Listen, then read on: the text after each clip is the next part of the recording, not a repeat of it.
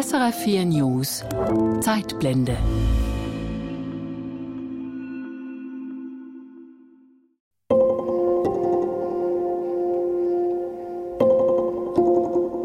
Es ist das Jahr 1992. Elisabeth Schmid sichtet den Nachlass ihres Vaters Hans Kloy. Er ist vor einigen Wochen im Alter von 86 Jahren verstorben. Die Stadt Winterthur trauert um einen gefeierten Lokalhistoriker, Elisabeth Schmid trauert um ihren geliebten Vater. Doch was sie in der Dachwohnung findet, in der Hans Kloy sein Büro eingerichtet hatte, das erschüttert sie. In den metallenen Aktenschränken stapeln sich Zeitungsartikel und Manifeste aus den 1930er und 40er Jahren. Es sind rassistische und antisemitische Texte, geschrieben von ihrem Vater. Wir fordern den Schutz der Rasse durch eine geeignete Gesetzgebung. Sterilisation Erbkranker, Verbot der Ehe von Schweizern mit Fremdrassigen, Bekämpfung aller sittlich zersetzenden Erscheinungen. Der Einfluss des Judentums in Politik, Wirtschaft und Kultur ist zu beseitigen.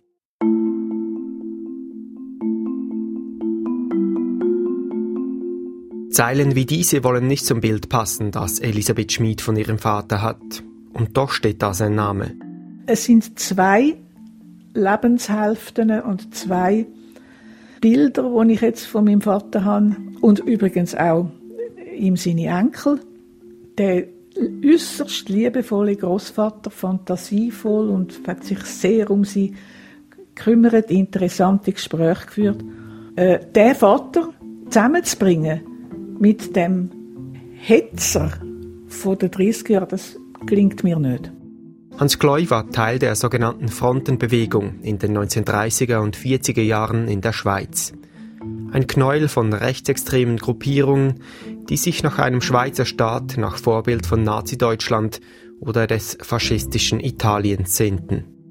Sie alle riefen nach einer autoritären Führung des Staates. Sie alle waren streng anti-jüdisch, natürlich anti-bolschewistisch und eigentlich gegen alles, was international war.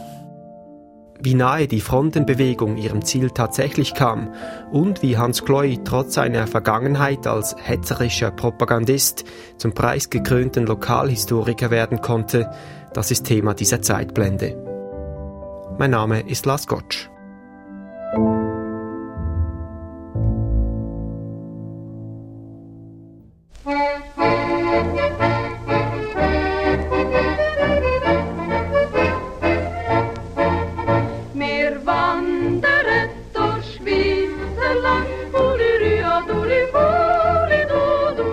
Hans Kloy kommt am 31. März 1906 im Zürcher Weinland zur Welt. Er verbringt seine Kindheit und Jugend im Dörfchen Flach, wächst auf als einer von drei Söhnen des Dorfpfarrers. Diese frühen Jahre prägten ihn stark, sagt der Schriftsteller Daniel Gut. Er hat sich intensiv mit Kloy auseinandergesetzt, seine Schriften ausgewertet und ein Buch über ihn geschrieben. Chloe beschreibt auch seine Jugend als sehr idyllisch. Äh, das Pfarrhaus ist so etwas wie ein herrschaftlicher Sitz mit Brunnen und großen Bäumen ähm, in einem schönen Tal. Und er, also er legt auch sehr viel Wert darauf, auf die Nähe zum Schloss Eigenthal. Also er, er erzählt in einem Text, den er geschrieben hat, dass seine Mutter damals, also in, in, ich denke, das war so um 1900, dass die noch beim letzten Gerichtsherrn von ähm, Bergamilch zu Besuch war. Es gab da auch wie Bezüge zur alten Eidgenossenschaft, zum alten Zürich, die ihm sehr wichtig waren. Die Faszination für die alte Eidgenossenschaft, das Ancien Regime, soll sich wie ein roter Faden durchs Leben von Hans Kloy ziehen. Von seiner Kindheit über die Zeit bei der Frontenbewegung bis hin zu seinem Schaffen als Lokalhistoriker. Er studiert jedoch nicht etwa Geschichtswissenschaften, sondern Sprachen am Romanischen Seminar der Universität Zürich.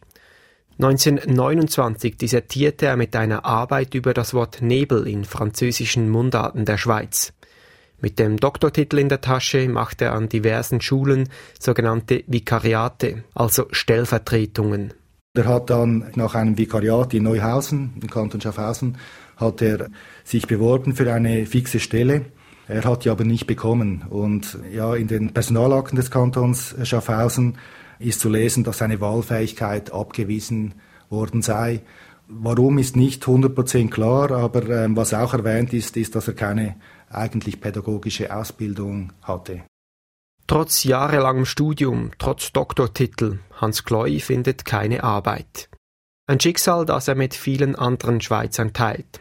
Die Arbeitslosigkeit steigt nach dem US-Börsencrash im Jahr 1929 auch hierzulande steil an, von 0,4 Prozent im Jahr 1928 auf fast 5 Prozent im Jahr 1936.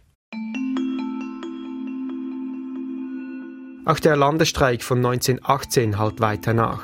Ein tiefer Graben trennt die Schweizer Linke von der Rechten. Das ist ein fruchtbarer Boden für politische Erneuerungsbewegungen aller Art. Auf der linken Seite ist dies der Kommunismus nach sowjetischem Vorbild. Auf der rechten Seite formieren sich die sogenannten Fronten. Der Autor Yves Schumacher hat ein Buch über sie geschrieben. Die Frontenbewegung bildeten also speziell für eine Anzahl von Zürcher Hochschulabsolventen eine Antwort auf das tiefe politische Malaise mit einem Vertrauensschwund in Bundesbern. Am 2. Juli 1930 beschloss ein Grüppchen Zürcher Studenten aus bürgerlich-konservativen Kreisen, sich unter dem Namen Neue Front zu organisieren – die neue Front schloss sich dann im April 1933 mit der proletarisch-völkischen Nationalen Front zum Kampfbund Neue und Nationale Front zusammen. In den folgenden Jahren kommen weitere gleichgesinnte Organisationen hinzu, die als Frontenbewegung zusammengefasst werden können. Ihnen allen ist gemeint, dass sie nach einem autoritären Führungsstaat streben, nach Vorbild des faschistischen Italiens und später von Nazi-Deutschland. Und bei den Nachbarländern schauen sie auch die politischen Mittel und die Ästhetik ab. Sie organisieren Massenaufmärsche mit Fahnen, Uniformen, Führergruß, Soldatenliedern und Hymnen. Soziodemografisch lässt sich die Anhängerschaft der Faschisten im Gegensatz zu den Kommunisten und Sozialdemokraten nur schwer eingrenzen. Arbeiter und Bauern und einzelne dem Mittelstand zugehörende Kreise waren den rechtsextremen Bewegungen genauso zugetan wie zahlreiche Hochschulabsolventen. Das Groß der Mitläufer rekrutierte sich aber eher aus kleinen Leuten, aus dem städtischen Proletariat, die von der Wirtschaftskrise betroffen waren und in den rechtsextremen Bewegungen eine Chance auf bessere Zeiten sahen. Einer von ihnen ist Hans Kloy, der arbeitslose Pfarrerssohn aus Flach. Er gehört zu den ersten, die den Fronten beitreten und an deren Aktivitäten teilnehmen. Es sei auch die Missgunst gewesen, die ihn dahin gezogen habe, sagt seine Tochter Elisabeth Schmid hier in der Zeitblende. Erstens ist ein riesiger Frust da gewesen, dass er nach einem abgeschlossenen Studium, das er sehr gut abgeschlossen hat, keine Stelle gefunden hat. Und dann hat er natürlich, man hat dann ja auch einen Sündenbock gesucht und unter anderem sind es dann die Juden gewesen, die jüdischen Warenhausbesitzer und was weiß ich alles. Das ist das eine und gleichzeitig ist wahrscheinlich der Antisemitismus auch noch unterstützt worden von einem christlichen Antijudaismus. In dem protestantischen Elternhaus, im Pfarrhaus, hat man natürlich die Juden als Christusmörder gesehen. Und das hat natürlich dann, das hat dann gut zusammengepasst. Seine Tochter geht also davon aus, dass das Elternhaus Hans Kloy geprägt hat. Dazu kommt die Arbeitslosigkeit. Sein Glück, Kloy findet dank seiner neuen politischen Tätigkeit dann auch tatsächlich Arbeit. Er beginnt für die frontistische Presse zu schreiben. In kurzer Zeit entstehen diverse Zeitschriften mit rechtsextremer Ausrichtung. Sie tragen pathetische Namen wie Zeitwende, Front, Grenzbote oder Pranger. Im studierten Romanisten Hans Kloy finden Sie einen Redaktor mit spitzer Feder. Er findet ein Ventil für seinen Frust. Folgenden Zeilen gibt er den Titel Fort mit den Migranten. Und wie sieht es an den Hochschulen aus? Wimmelt es da nicht von jüdischen Studenten, die sich, wie es nun einmal dieser unverbesserlichen Rasse eigen ist, überall frech vordrängen und breit machen? Auf Schritt und Tritt begegnet man diesen krummnäsigen intellektuellen Gestalten, die unseren schweizerischen Akademikern die Stellen wegnehmen.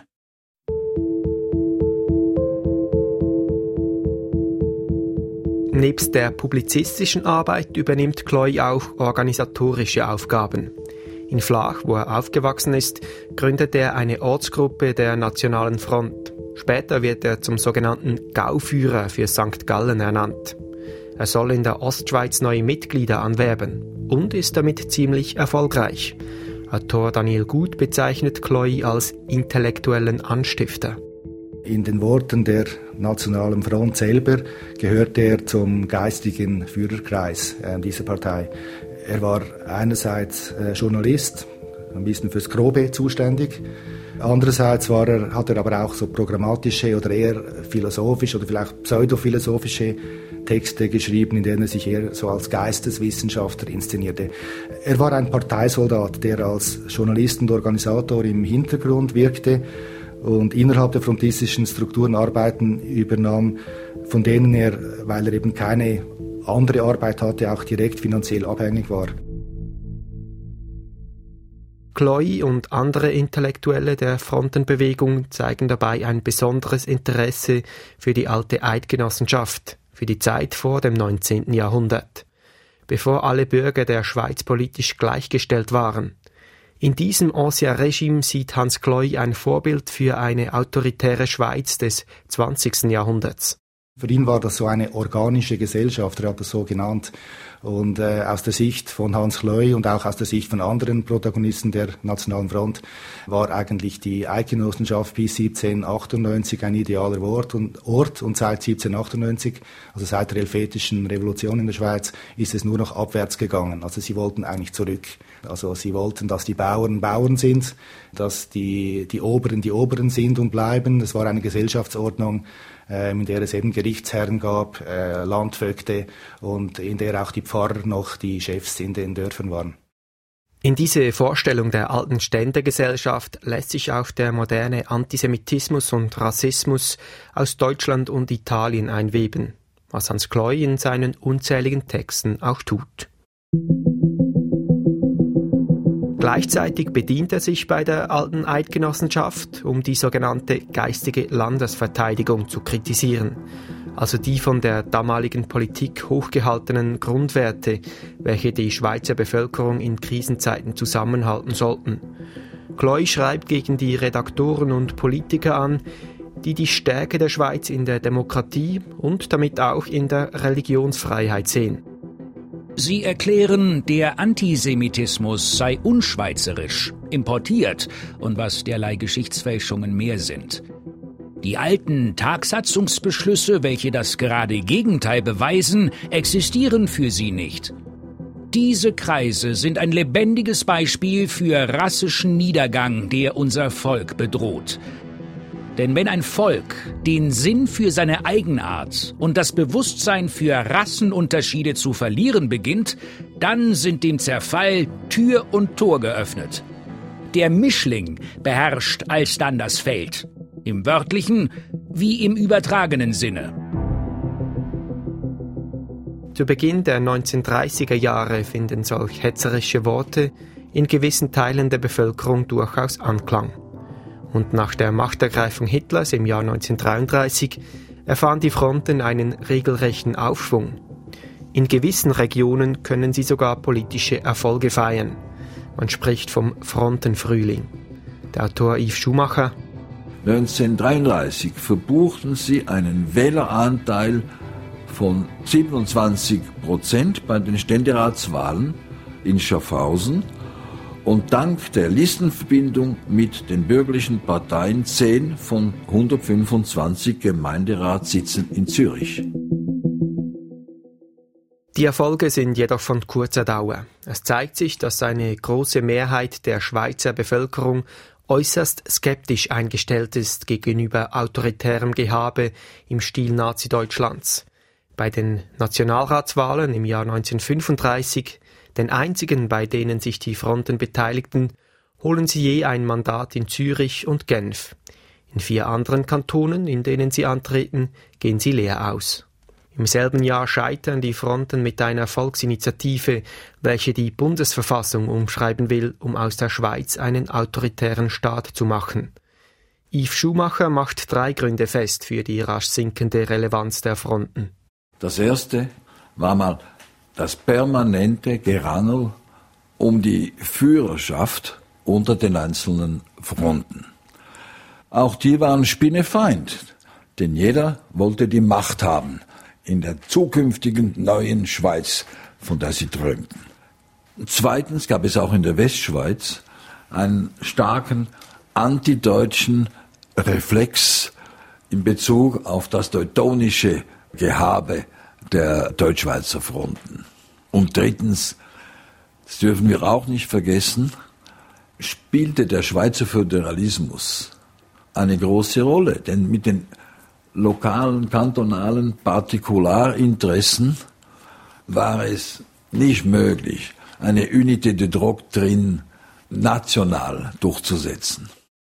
Die Frontenbewegung verliert also rasch ihren Schwung.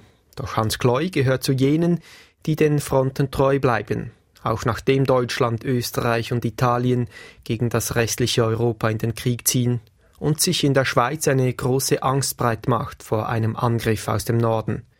Chloe macht weiter, sagt Daniel Gut. Also er hat wirklich bis zum bitteren Ende weitergeschrieben. Mitte 1943 wurde die frontisische Presse verboten, also zum Beispiel die Publikation Die Front, zum Schluss nur noch eine Wochenzeitung, also noch in der zweitletzten Ausgabe, vor, bevor sie endgültig eingestellt werden musste, hat Chloe noch geschrieben.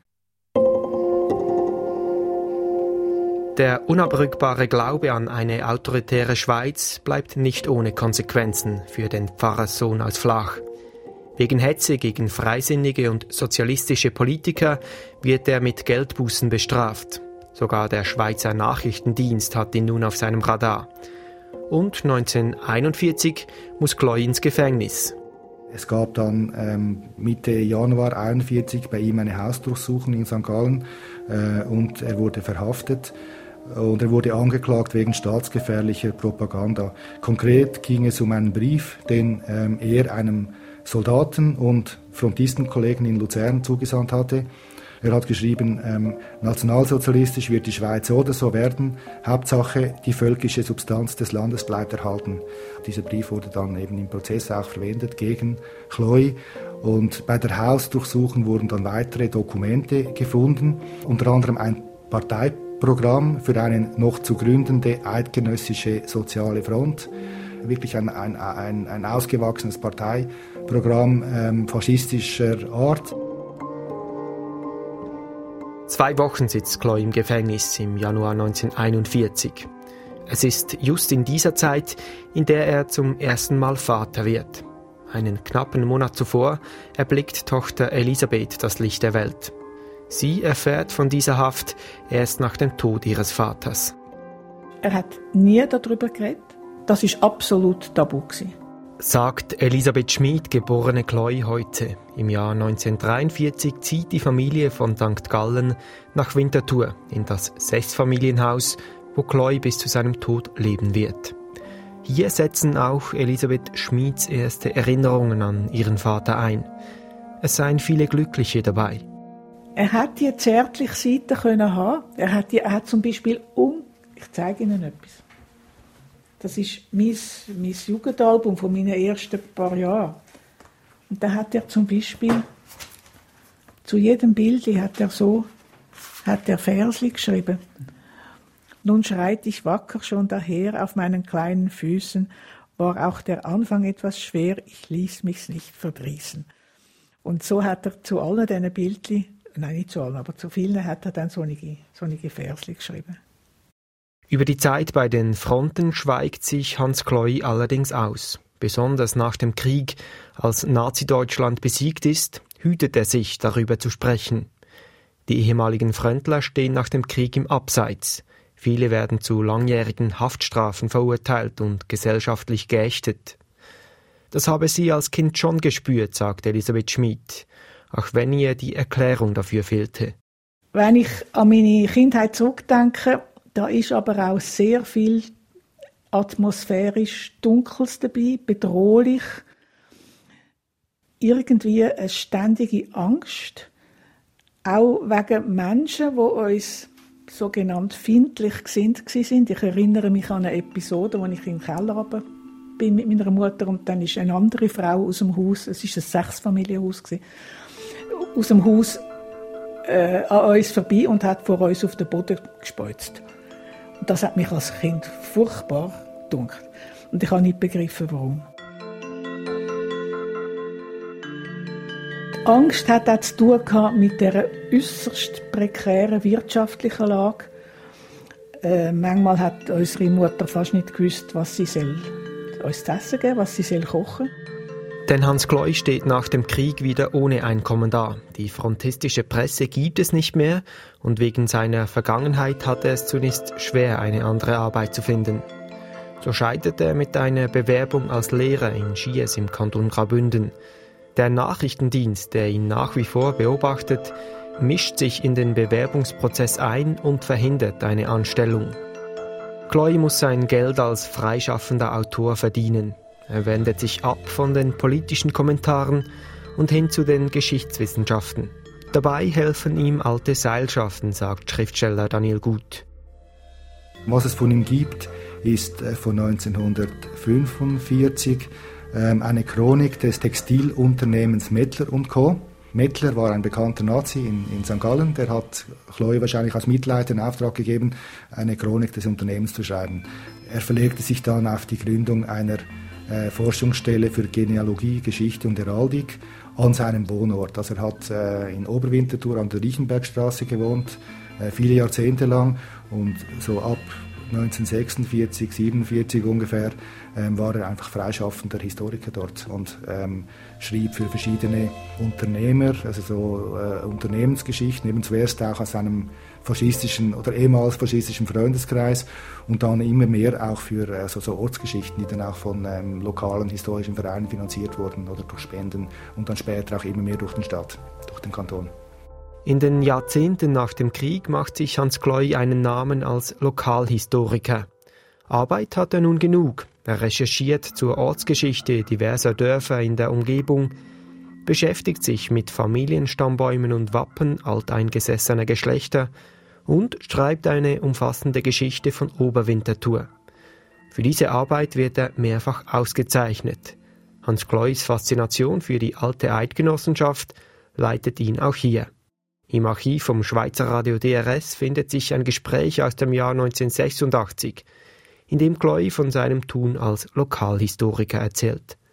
Es ist natürlich so, meine Interessen sind schon vor allem stark aufs Mittelalter und aufs Ancien Regime gewesen. Und ich habe eigentlich vielleicht eine Aufgabe vor allem drin gesehen, den Leuten von heute das verständlich machen, wie es einmal war.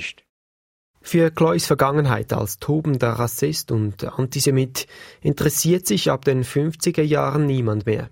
Im Gegenteil, es ist der Antikommunismus, der ihn in ein bürgerliches Leben schlüpfen lässt. Daniel Gut. In der Schweiz wie in ganz Westeuropa wurden ja im Kalten Krieg der Antikommunismus zur herrschenden Ideologie. Noch schlimmer vielleicht, es herrscht eine wahre Hysterie gegen alles, das auch nur ein bisschen links war. Und da passt natürlich äh, Chloes Diskurs dazu.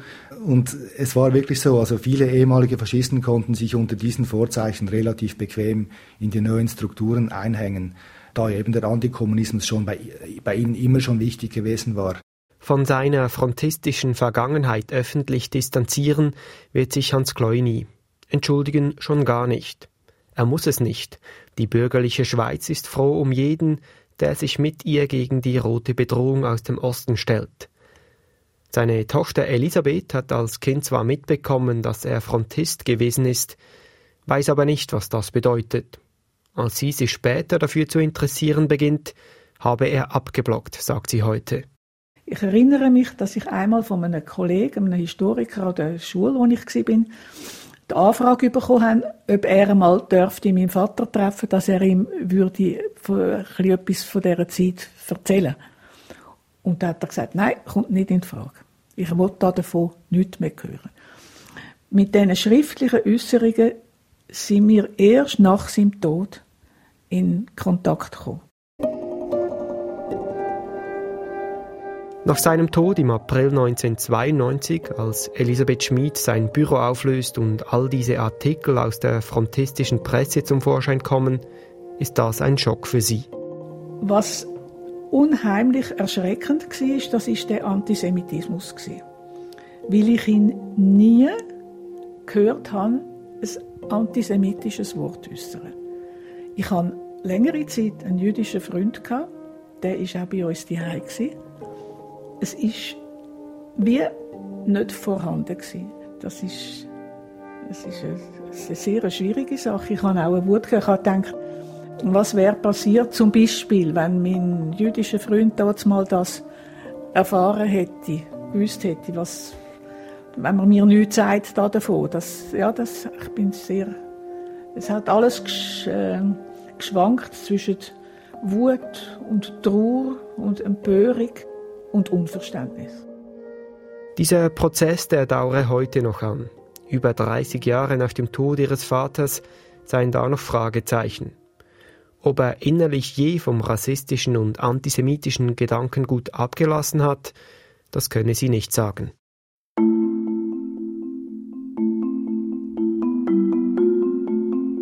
Elisabeth Schmid hat mittlerweile gelernt, mit den beiden Seiten ihres Vaters zu leben. Sie habe sich nie gewünscht, dass das alles unter Verschluss geblieben wäre. Das ist eine Frage von der, von der intellektuellen Redlichkeit. Also wenn das so war, dann muss das auch klar werden. Natürlich wäre es angenehmer, es wäre nicht gewesen. Aber unter Verschluss zu halten, das ist ein Unsinn. Also das, das kann man, das, das, das will man nicht.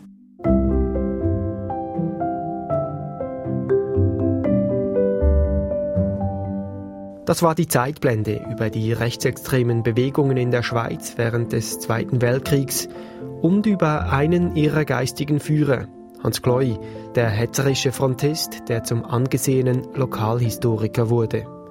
Mein Name ist Lars Gottsch. Diese und weitere Episoden der Zeitblende finden Sie im Internet unter srf.ch-audio oder überall da, wo es Podcasts gibt.